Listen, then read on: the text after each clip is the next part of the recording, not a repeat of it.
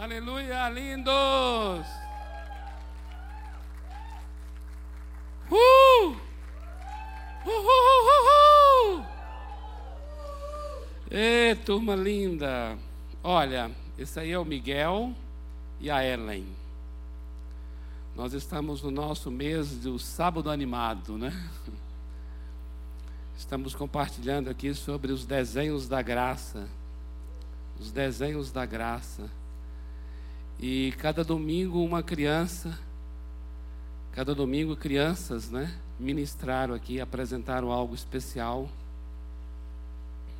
Eu quero louvar a Deus pela Aline, né, a filha do pastor Jonas, que trabalha no louvor com as crianças, com que discípulos. E eu pedi a ela que preparasse as crianças para esse mês de outubro.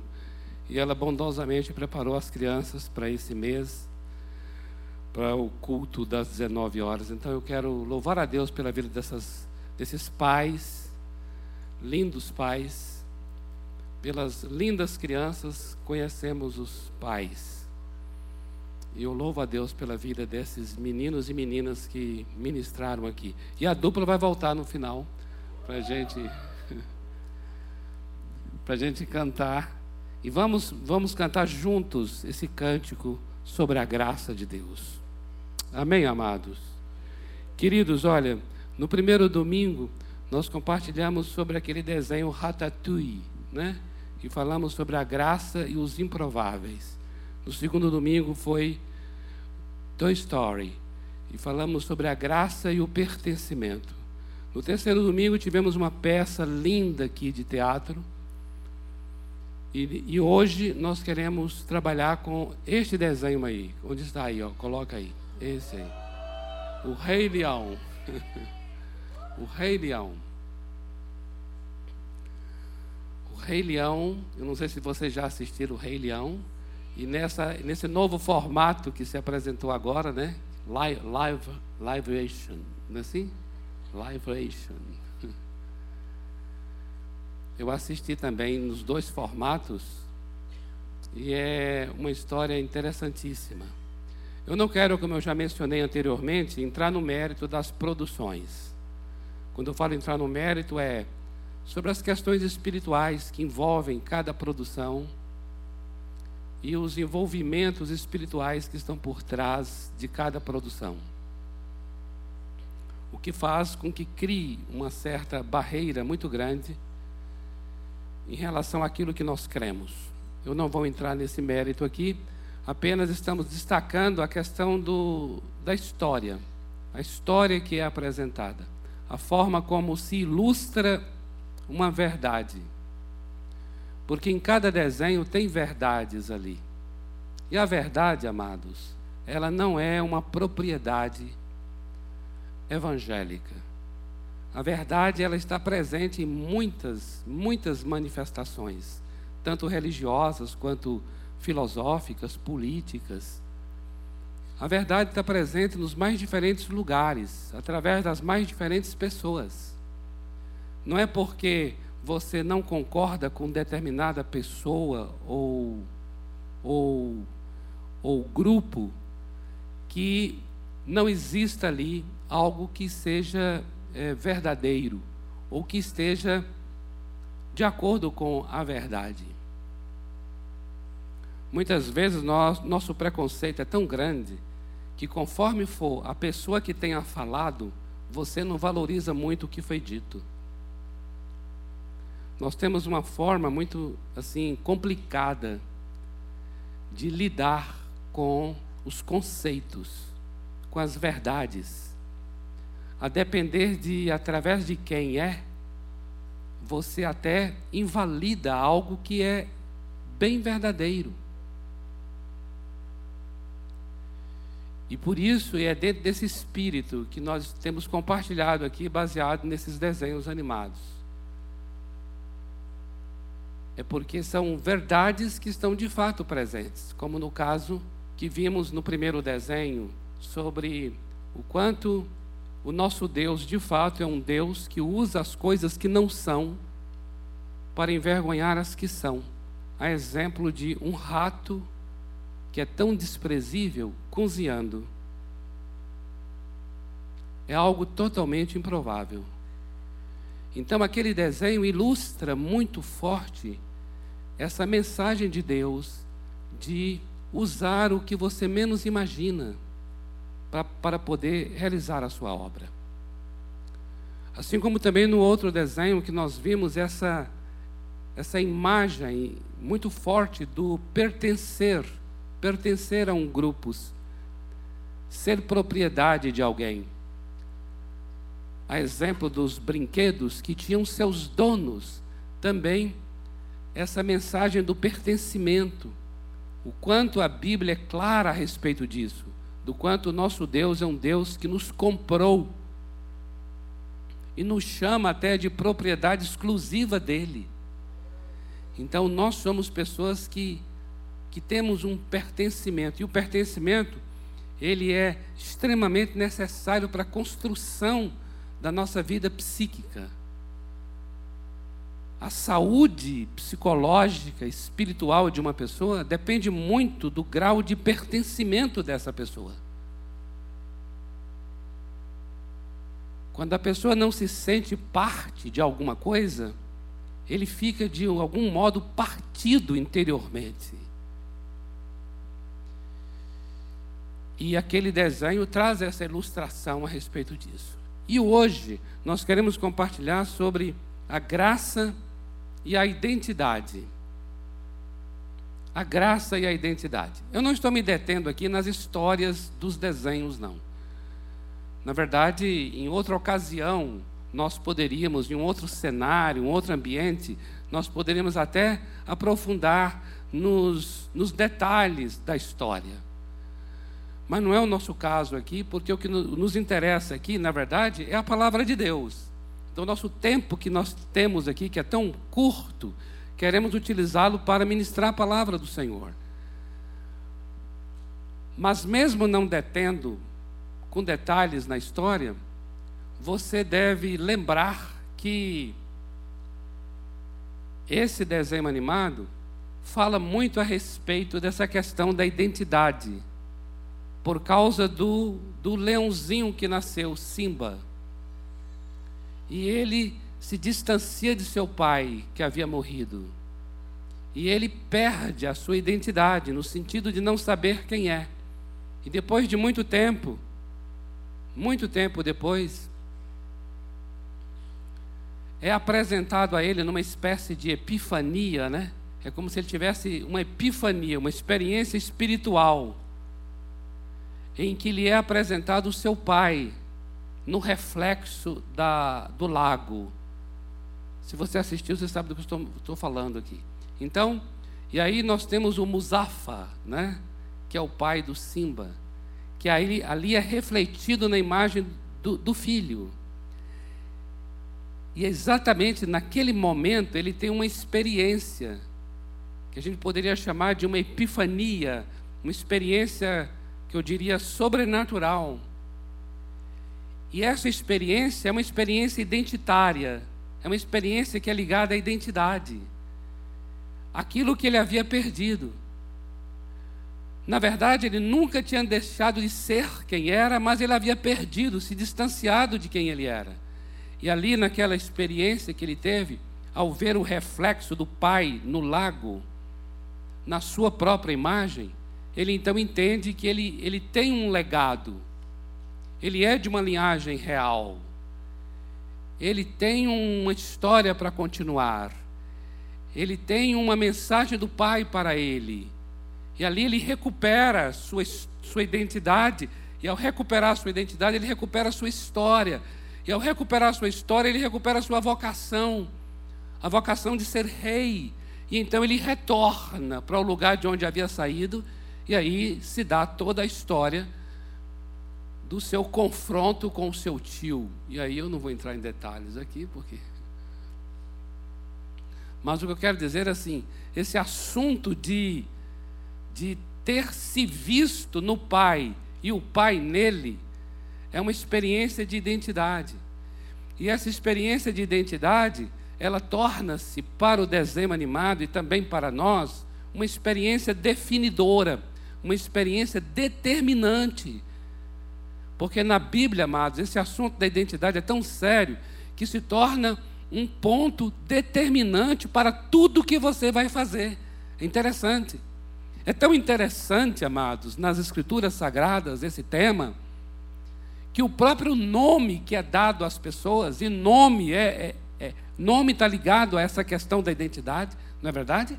Quando fala o nome seu, diferencia você dos demais, não é? O seu nome, chamar pelo seu nome, é algo muito, é muito forte isso, porque ao chamar pelo seu nome, chamou tudo o que é você. O nome seu está carregado de tudo que você traz, de todas as marcas, de todas as características que você tem. E é interessante o quanto na Bíblia o nome ele é tão forte que ele é devidamente escolhido.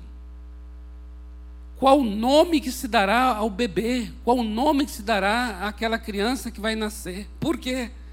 Porque no nome da criança já está imbuído, já está incluído, já está inserido o que essa criança será. Na Bíblia é tão interessante isso.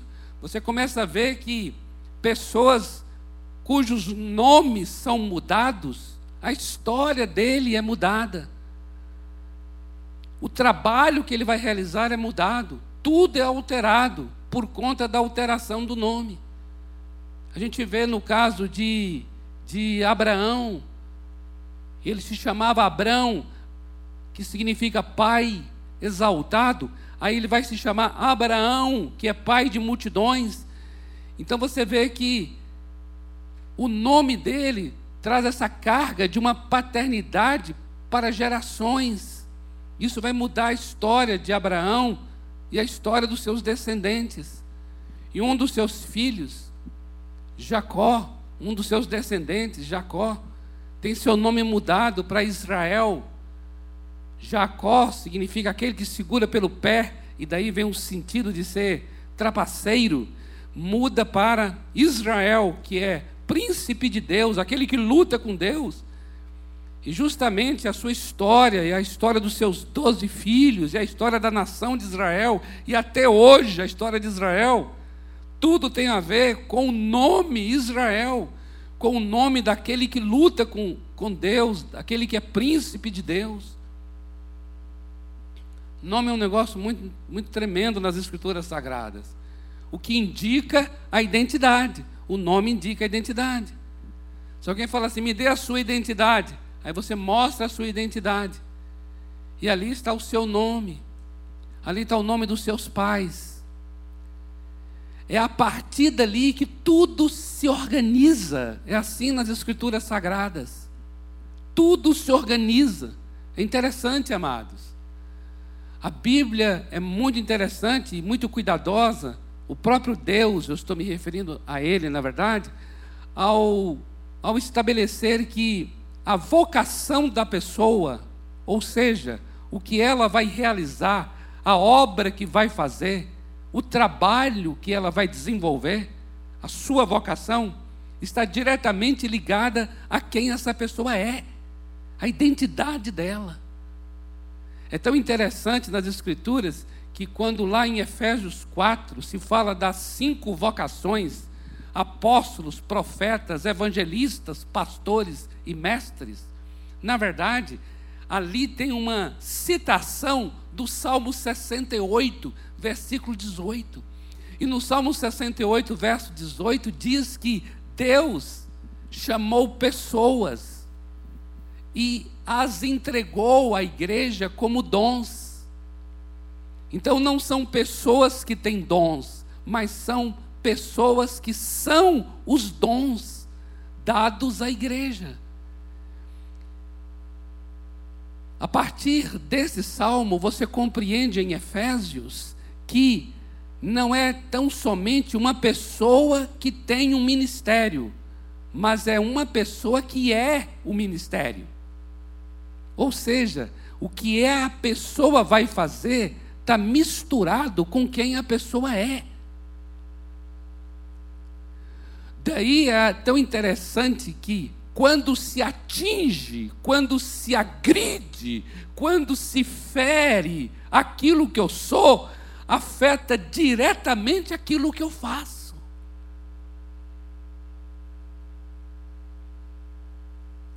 Eu vou dizer uma coisa aos amados. Nunca, nunca houve uma agressão e um golpe tão terrível à vida humana quanto o golpe à sua identidade. Porque em, em destruindo ou em desfigurando ou em desconstruindo a sua identidade, se destrói, se desfigura e se desconstrói tudo que essa pessoa vai realizar.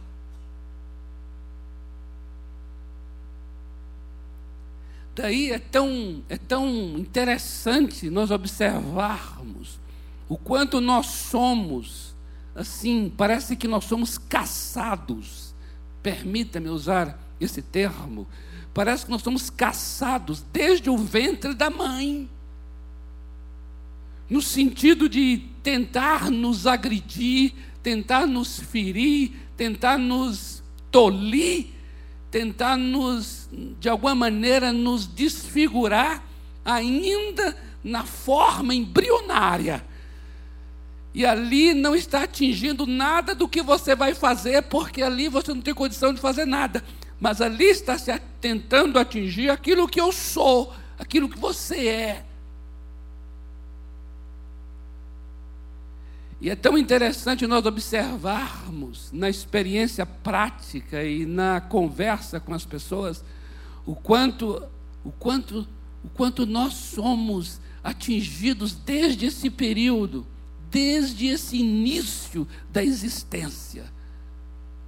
E o quanto isso tem complicado, diminuído, limitado, restringido tudo que nós somos no nosso crescimento e, por consequência, limitando, atingindo e destruindo tudo que nós também fazemos desde a nossa existência.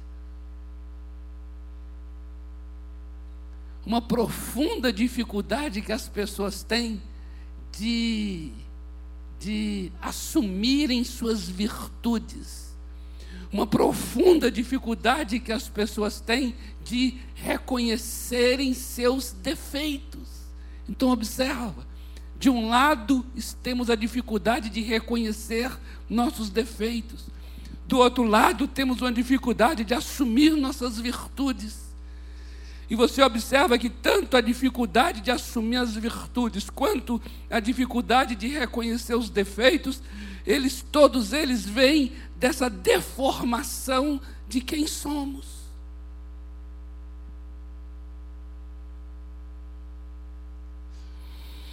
Então esse assunto ele é muito caro para as escrituras sagradas. Esse assunto ele é fundamental no seu sentido mais próprio da palavra fundamento. Esse assunto é alicerce. Esse assunto é início. Esse assunto é começo. É começo.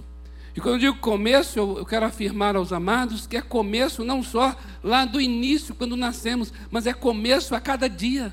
A cada dia. Hoje, domingo, esse é um assunto que começa o dia. Amanhã, segunda-feira, esse é o assunto que começa. Esse é o assunto da minha vida e da sua vida que começa o dia. Como nós somos num domingo, como nós somos numa segunda-feira, determina como nós faremos nessa nesse domingo, nessa segunda e assim por diante, amados. Então esse é um assunto basilar. Esse é um assunto de base, esse é um assunto de começo. Eu diria que esse é um assunto essencial. E por falar que esse é um assunto de início e de começo, o texto ali é o texto de Mateus 3,17 que é justamente o começo, o início, o fundamento, os primeiros passos do ministério do Senhor Jesus. Olha que interessante. Eu queria que você atentasse para o fato de que o que está sendo dito no versículo 17 está sendo dito no momento em que o ministério do Senhor Jesus começa. Então atenta para isso. Eu queria muito que você atentasse para isso. Essa declaração que o Senhor Jesus Cristo está recebendo ali naquele texto, não é uma declaração no meio e nem no final do seu ministério, mas é uma declaração no início. Por quê? Porque eu entendo que o que está acontecendo ali é emblemático, é paradigmático. Significa que minha vida e sua vida também.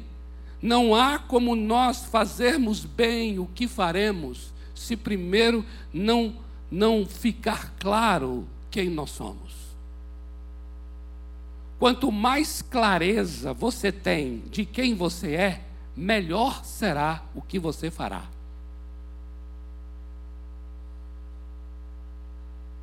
Por quê? Porque o que você fará está embutido em quem você é.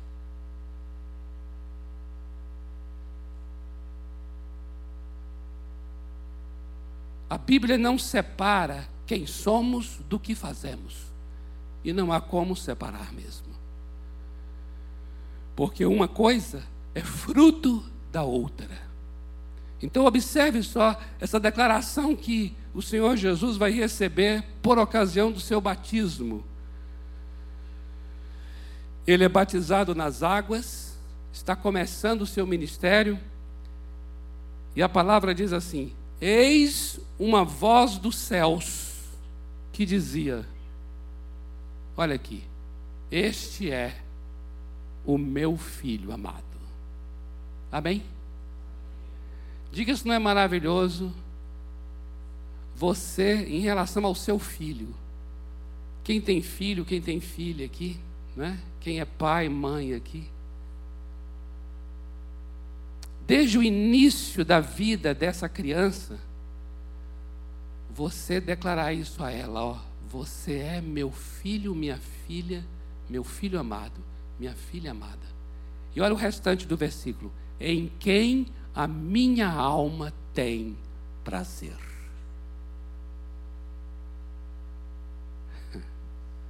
Amém? Agora eu quero que você entenda uma coisa. É muito bom que isso ocorra antes de se fazer qualquer coisa. Por quê? Porque minha alma tem prazer não é pelo que você faz. Você, meu filho amado, não é pela sua performance. Por isso essa declaração vem no início.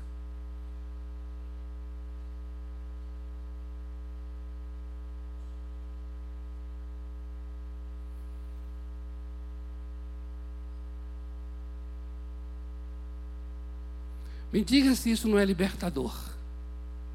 Você saber que você é amado pelo Pai em que o Pai tem prazer em você e você ainda não fez absolutamente nada que pudesse provocar isso nele. Você não fez absolutamente nada que pudesse merecer essa declaração. E, no entanto, você recebe essa declaração que nada tem a ver com o seu comportamento, mas tem a ver com quem você é. Este é meu filho amado, em quem minha alma tem prazer. A minha oração, e eu vou dizer uma coisa a você, essa tem sido a minha oração mesmo.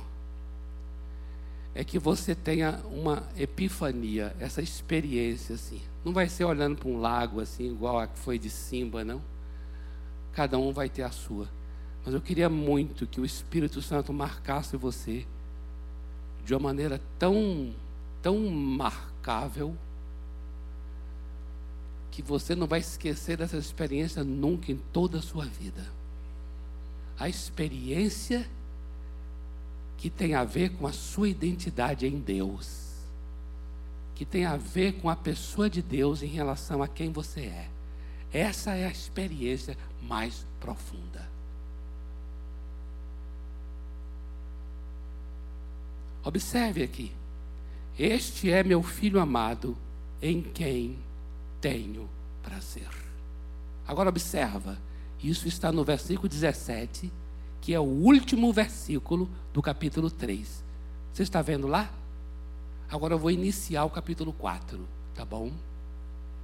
O capítulo 4 é quando vai acontecer a tentação, em que Jesus vai estar agora diante de uma pessoa, um ser,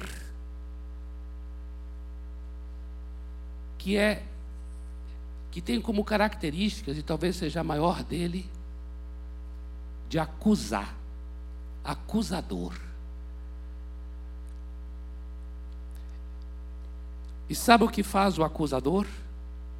O acusador, ele sempre precisa de uma performance para acusar. O acusador precisa de um comportamento para poder acusar. Presta atenção no que eu vou dizer agora aqui, amados. O que alimenta a acusação é o comportamento. Satanás é chamado de acusador. E a acusação do diabo é sempre baseado naquilo que a gente tem feito ou deixado de fazer.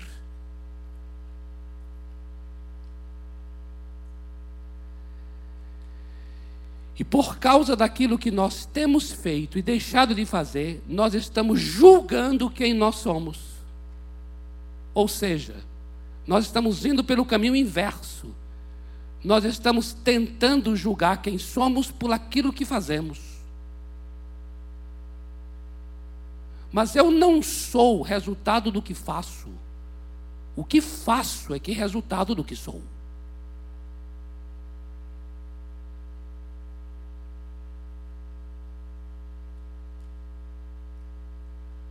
O diabo vem pelo caminho inverso, ele vem pelo caminho do que nós estamos fazendo ou deixando de fazer.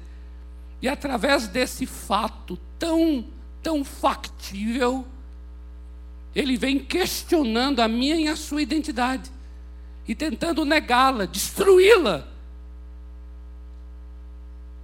Observe como é que é interessante, é muito interessante, amados. No versículo 17 do capítulo 3 de Mateus, Jesus está recebendo de Deus o Pai uma declaração: Tu és meu filho amado, em quem a minha alma tem prazer. Aí no capítulo 4 é algo imediato, em seguida. Ele é levado ao deserto para ser tentado. E ele havia estado num jejum de 40 dias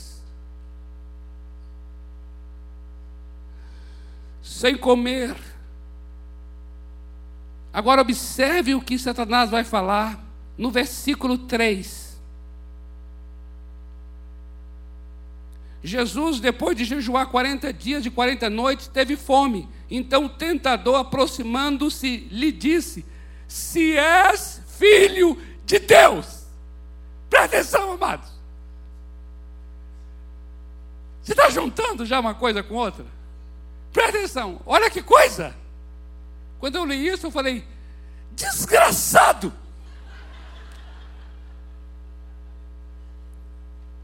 Mas é assim, o desgraçado encontrou o Senhor Jesus tendo essa experiência com Deus, essa experiência anterior. Por isso eu digo a você, a experiência anterior é necessária, tem que ter esse início, esse começo. E qual é o começo? O começo é esse. É Deus dizendo a mim e a você: Tu és meu filho amado, em quem a minha alma tem prazer. Você é. O que, que você fez para ser? Nada. Até o contrário você fez. Nós sempre inimigos e blasfemos contra Deus. Mas Ele nos amou, nos amou, nos amou e amou até o fim. O amor dele atravessou a nossa rebeldia, atravessou a nossa ignorância, atravessou a nossa blasfêmia e foi lá e nos fez nascer de novo pelo Espírito Santo. Aleluia! Glória a Deus! É filho, é filho amado. Tu és meu filho amado, tu és meu filho amado. Aí depois vem, se tu és filho de Deus. Eu tive que mudar a voz para dar um tom. Né?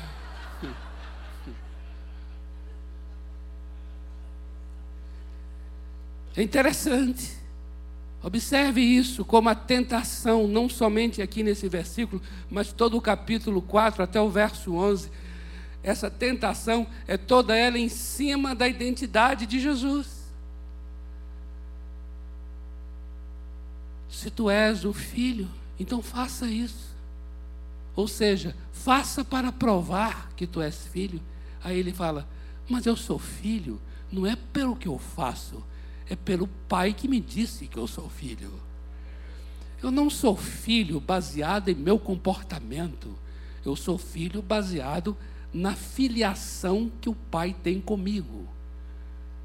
É uma questão de regenerar, é uma questão de nascer de, é uma questão de ser filho, é uma questão sanguínea, é uma questão de identidade, não é uma questão performática é uma questão identitária. Eu sou filho.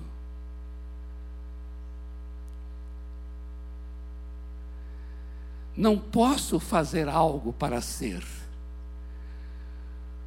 porque posso não conseguir fazer, posso não me comportar à altura. E aí, se eu falhar em fazer, deixarei de ser quem eu sou? Por isso, o fundamento do que sou não está no que faço. Porque o que faço pode falhar. O fundamento do que sou está naquele que me diz quem sou.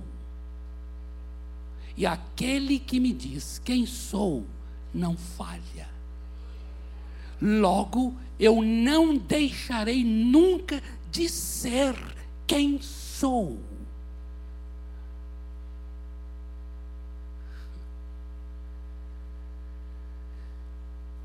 Amados irmãos, é tão tremendo isso, porque, observa, amados, a experiência original, observa isso, a experiência original no Evangelho do Senhor Jesus é a experiência da filiação.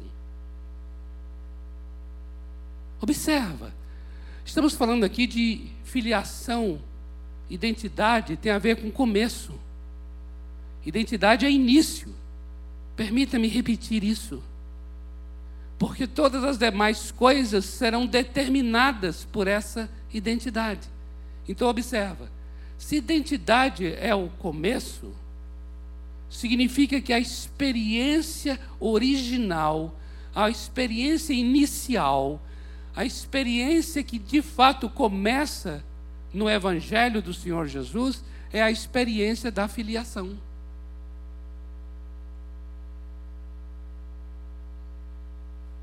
Ou seja, tudo mais que será apresentado na Bíblia, primeiro precisa definir se está sendo apresentado a alguém que é filho ou não é filho.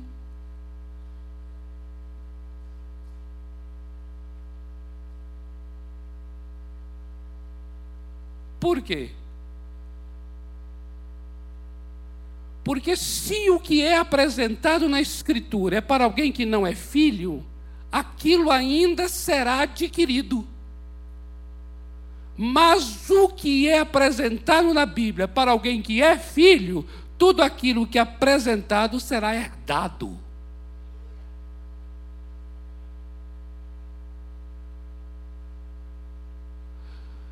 Daí, amados, a necessidade que se inicie pela filiação. Daí a necessidade que se inicie por essa identidade da pessoa, essa nova natureza, essa nova identidade dela. Observe só a palavra, lá no Evangelho de João, bem no início mesmo, capítulo 1, versículos 12 e 13. Lá diz assim, um texto bastante citado e conhecido, que diz assim: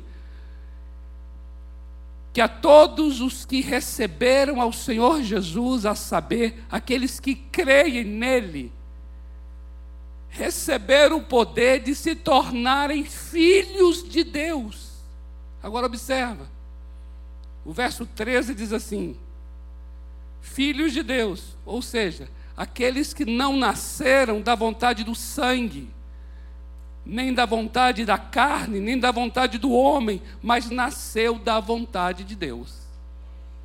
Então começa pela filiação. Começa por algo que tenha sido da vontade de Deus, que tenha sido do poder de Deus. Por isso é que Jesus recebe, é de Deus a declaração: Tu és meu filho amado, em quem a minha alma tem prazer. Ou seja, a sua relação para comigo e a minha para contigo, meu filho, está definida aqui. E agora pode ir para o ministério. Agora pode ir para as suas realizações, pode ir para o seu trabalho na segunda-feira. Agora pode ir para o seu casamento. Agora pode ir para os seus estudos, agora pode ir para executar os seus projetos e os seus sonhos, ou seja, agora pode ir se relacionar com as pessoas. Ah, mas e, e se as pessoas não me receberem bem? Ah, mas e se as pessoas não acolherem o que eu faço? Mas se as pessoas não aprovarem o que eu realizo? Mas se as pessoas não me aceitarem, observa, amados, que todos os demais relacionamentos agora, olha o quanto dependem dessa identidade. Por quê? Observa bem. Quando você vê o ministério do Senhor Jesus, ele recebeu primeiro esse selo, o selo de que ele é filho amado, em quem nele o Senhor, o Pai, tem prazer. Ok. Ele vai pregar para pessoas, pessoas que não aceitam sua mensagem. Então observa, na, pessoas que recusam sua mensagem, pessoas que rejeitam sua mensagem, pessoas que desprezam sua mensagem, não faz com que Jesus seja menos de quem ele é. Ele já é o filho amado em quem o Pai tem prazer. Se ele é o filho amado em quem o pai tem prazer, qual efeito terá em sua psique o fato de ser rejeitado por algumas pessoas? Se ele não tivesse essa marca e esse selo, ele negociaria seus valores para poder ser aceito pelas pessoas. Porque aquilo que eu não encontro naquele que cria a minha identidade, eu vou tentar encontrar nos falsos deuses. Observe que o Senhor Jesus tinha um compromisso com Deus e consigo mesmo, que era um compromisso que o, o fazia uma pessoa profundamente livre em relação ao conceito dos outros profundamente livre em relação à aceitação dos outros, profundamente livre em relação ao fato dos outros o receberem ou não.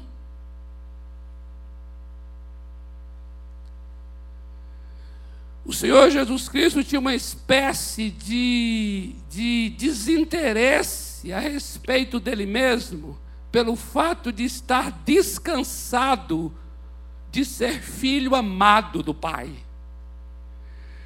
Ser filho amado do Pai produz em mim um nível de satisfação que eu não precisarei agora buscá-la em relacionamento nenhum.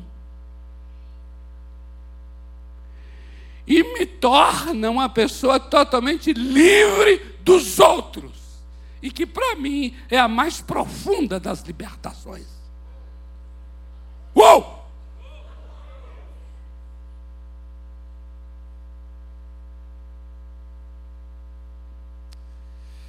O tempo nosso foi está indo embora. Ó, precisamos conversar mais sobre isso. Vamos, vamos conversar mais sobre isso? Vamos.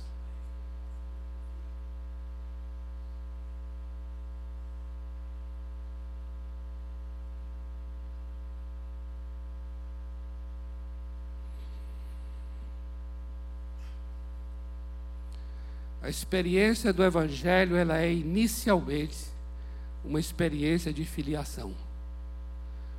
Eu não me torno parte de um grupo evangélico. Eu me torno parte da natureza de Deus.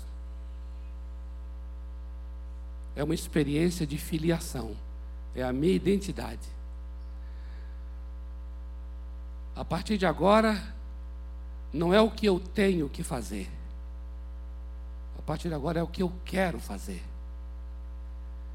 Porque a filiação e essa identidade muda meus gostos, muda meus desejos.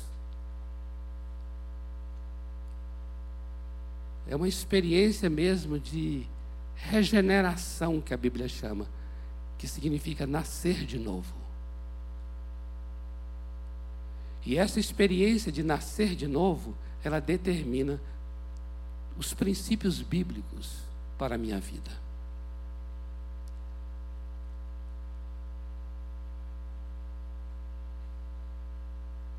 Isso é tremendo. As Escrituras nos ajudam a entender isso, amados, e eu quero compartilhar com vocês sobre isso.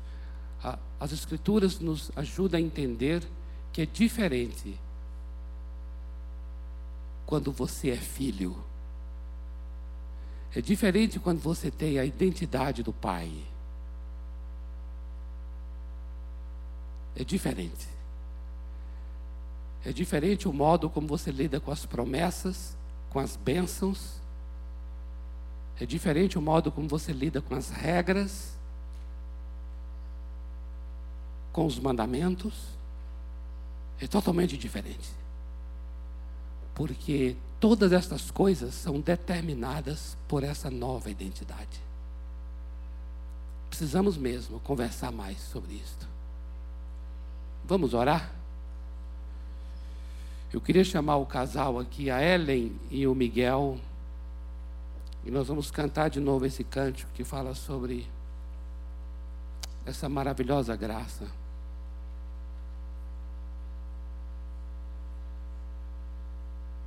Eu queria trazer uma imagem que eu até preparei para o final.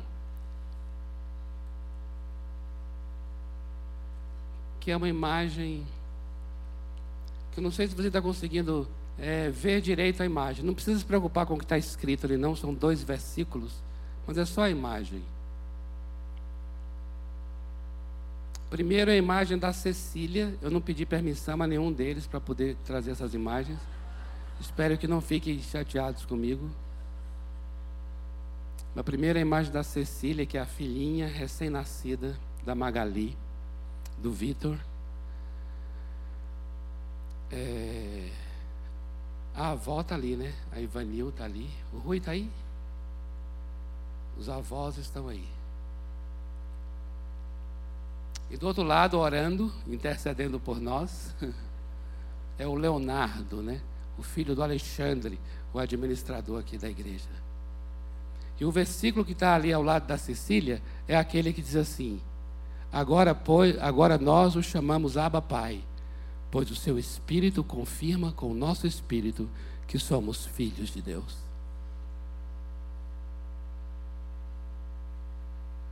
Imagina. E o, e o outro texto está com o Léo ali é: agora você já não é escravo, mas filho de Deus. E uma vez que é filho, Deus o tornou herdeiro dele.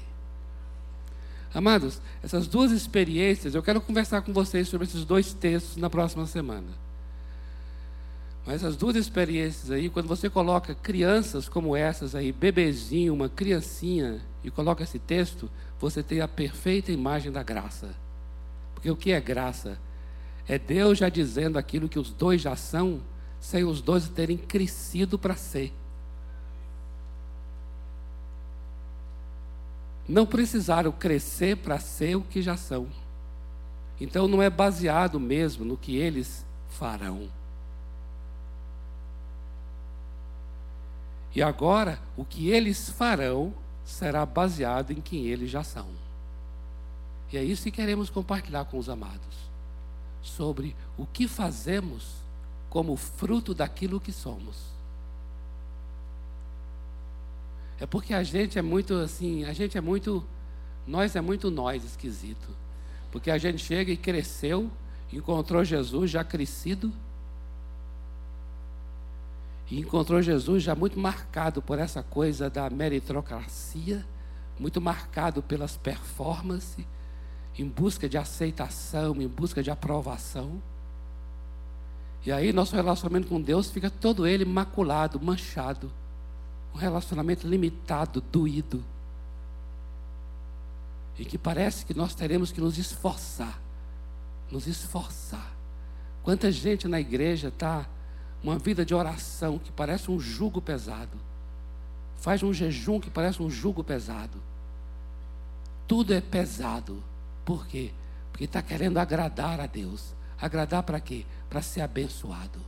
E aí ele chega para você e fala assim: Tu és meu filho amado, em quem minha alma tem prazer. E ele faz isso, fala isso com você quando você ainda era bebezinho, quando não podia falar e fazer nada. Então ele está dizendo assim: para que tanta agonia para ser quem você já é?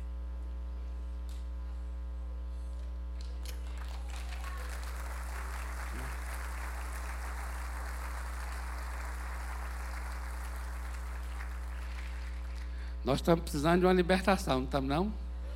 Nós estamos, eu também estou. Nós estamos, vamos aprender. Nós vamos aprender com essa palavra linda do Senhor, com essa graça maravilhosa, maravilhosa graça. E aí nós queremos cantar agora aqui. Essa graça maravilhosa. Vem cá. Olha aqui que graça.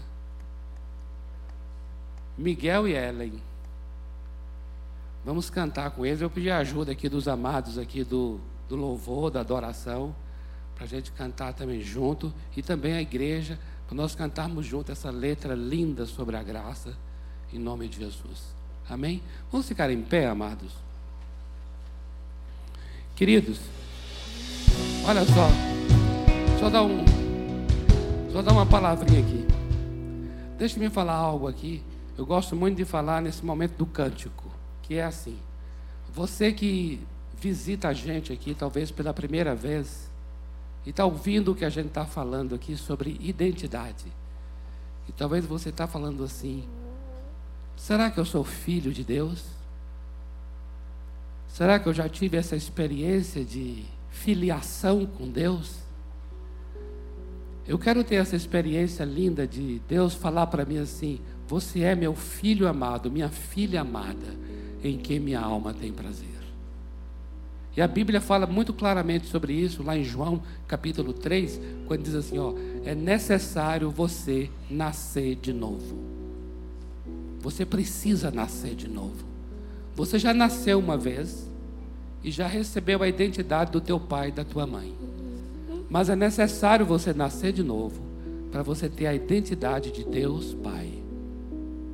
Então, se você está aqui hoje e você fala assim, eu ainda, eu acredito que ainda não tenha tido essa experiência de nascer de novo, essa experiência de filiação com Deus.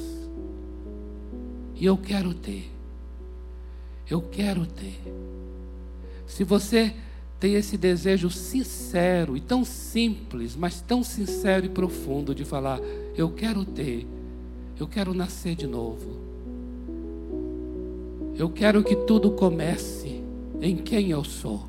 Eu quero ser uma nova criação. Eu quero mesmo que as coisas velhas fiquem para trás. Eu quero tudo novo na minha vida. Eu quero nascer de novo. Se você está aqui hoje e anseia por isso e deseja isso, nós vamos estar cantando aqui esse cântico sobre a graça. Enquanto estamos cantando o cântico, você pode sair do seu lugar. Esse gesto de sair do lugar não muda, não. Mas é um gesto de, de, de quem está dizendo assim: eu quero, eu quero essa filiação com Deus. Eu quero nascer de novo. Eu quero ter essa experiência no meu coração de ser filho, filha de Deus. E eu quero ter minha vida transformada. Com certeza você vai estar dizendo isso, e todos nós vamos entender que você está dizendo isso ao sair dali. E aqui nós vamos orar com você, nós vamos orar pela sua vida, nós vamos te abençoar. Então, se você entendeu isso que estamos compartilhando e sabe que você necessita dessa experiência, fique à vontade para sair do seu lugar, vir aqui e nós vamos te receber com um abraço e nós vamos orar pela sua vida.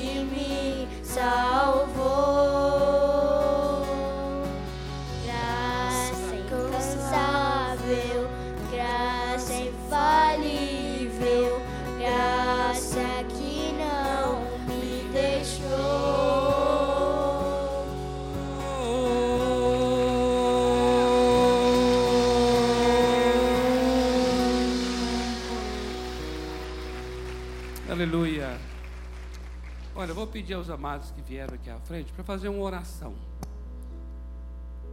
A gente fala assim, fazer uma oração, mas oração é uma coisa muito espontânea. É você quem faz, né? Mas a gente só orienta. Mas o que nós mais desejamos é que a oração seja sua mesmo. Eu sei que agora pode ser que não seja tão sua pelo fato de estar repetindo uma fala de uma outra pessoa. Mas é só para você ter assim uma, uma referência, para você depois orar, repetir isso em casa. E o que nós mais desejamos é que cada um aqui tenha uma experiência genuína, verdadeira não apenas ter vindo aqui à frente, mas uma experiência profunda com Deus. Então eu vou só orientar e você repete, tá bom? Diga assim: Senhor Deus, eu quero ter a experiência de nascer de novo. Eu quero ser teu filho. Nesta noite eu confesso com a minha boca: Jesus Cristo, tu és o único Senhor, o único Salvador da minha vida. Espírito Santo, entra em meu coração. Opera dentro de mim o novo nascimento. Eu quero ser uma nova criação. As coisas velhas fiquem para trás. E tudo se faça novo em minha vida. Eu quero que o Senhor seja meu Pai. E me diga que eu sou o seu filho amado. que o Senhor tenha prazer em minha vida. Opera essa transformação nesta noite. Em nome do Senhor Jesus. Amém, amados. Glória a Deus.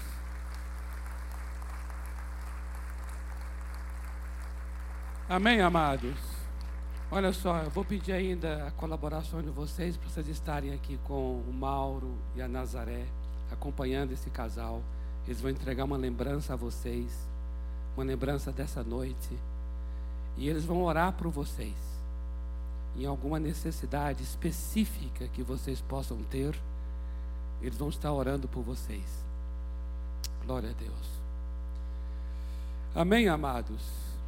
Glória a Deus, queridos. Louvado seja o Senhor. Amados, eu queria que você guardasse na sua agenda. Nós estamos num, num período de oração e jejum na igreja, 40 dias. Começou o dia 7 de outubro e vai até o dia 15 de novembro. Então eu gostaria que você guardasse essa data, 15 de novembro. 15 de novembro é uma sexta-feira, feriado. Feriado sexta-feira, dá uma vontade de ficar aqui em São Paulo para orar. Eu sei que eu sei que muitos planejam viajar e não há nenhum problema nisso. Agora, se você ficou em São Paulo, nós teremos aqui sexta-feira, das nove ao, ao meio-dia da manhã, um tempo de consagração com a igreja em oração. Estaremos encerrando esses 40 dias de jejum. Teremos um tempo de oração à tarde. E teremos um tempo de adoração, louvor, no período da noite das 19 às 21 horas. E agora eu fiquei sabendo que nós teremos a presença à noite do daquele irmão é, que é o diretor, ator, ele é diretor, ator, produtor de todos aqueles filmes que nós temos assistido aí, que tem muito nos abençoado, de é, Prova de Fogo, Mais que Vencedores, é, Desafiando os Gigantes, quarto de guerra. Então esse irmão é o Alex Kendrick. Ele vai estar conosco à noite, né? Talvez à tarde também, ainda não está confirmado, mas à noite está confirmado. Então, Mas independente, eu estou mencionando aqui, nem sei porque mencionei também. Mas assim, não sou muito chegado a ficar mencionando o nome de fulano, vai estar aqui, não sei o quê. Fica parecendo que pelo fato de fulano estar aqui, aí você virá. Não, não é? Você vem porque você tem uma identidade em Cristo, né?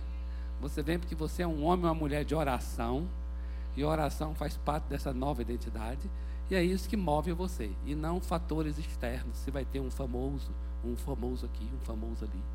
Ah, eu tenho uma raiva disso. Olha só. Mas, mas não vem ao caso aqui agora nada disso, não. Mas olha. Oh, glória a Deus. Agora, convenhamos, a gente precisa de um povo mais maduro. Diga na verdade, não precisa? Ah, precisamos. Né? Louvado seja o Senhor. Então, assim, mas guarda na sua agenda aí, 15 de novembro, é uma sexta-feira, é o nosso encerramento de jejum, será um dia todo consagrado à oração. Vamos orar então nesse momento? Pai amado, em nome do Senhor Jesus, oramos para que a tua palavra ela se torne prática e frutífera em nosso coração e afete profundamente a nossa semana, Senhor. Pai, eu oro para que cada um de nós, numa medida ou noutra, num momento ou noutro, tenhamos essa experiência profunda contigo. O Senhor vindo a nós e dizendo de uma maneira tão linda, e o Senhor tem formas para dizer isso, que nós somos teus filhos amados e o Senhor tem prazer em nós. Pai, eu oro para que a gente tenha neste lugar uma igreja enraizada na identidade no Senhor. Uma igreja que estende suas raízes ao Senhor. E isso determine tudo o que faremos na vida. Eu oro por uma igreja livre, livre dos outros, livre dos conceitos e preconceitos, livre dos rótulos, livre do que qualquer pessoa queira nos fazer ou falar. Uma igreja que está presa somente ao Senhor. Eu abençoo cada um aqui, Pai, para estar firmado em Ti, encontrado em Ti, achado em Ti. Guarda a nossa semana. Dá-nos experiências lindas de filiação, de filhos do Senhor nessa semana. Queremos experimentar a glória de ser filho de um Deus tremendo que é o nosso Pai. Dai-nos essa experiência linda, Pai, nesta semana, em nome do Senhor Jesus. Amém. Amém, amados. Glória a Deus. Aleluia.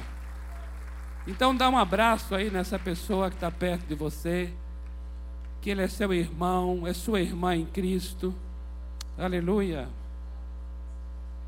Obrigado pela tua vida. E nós vamos continuar na graça, em nome do Senhor Jesus.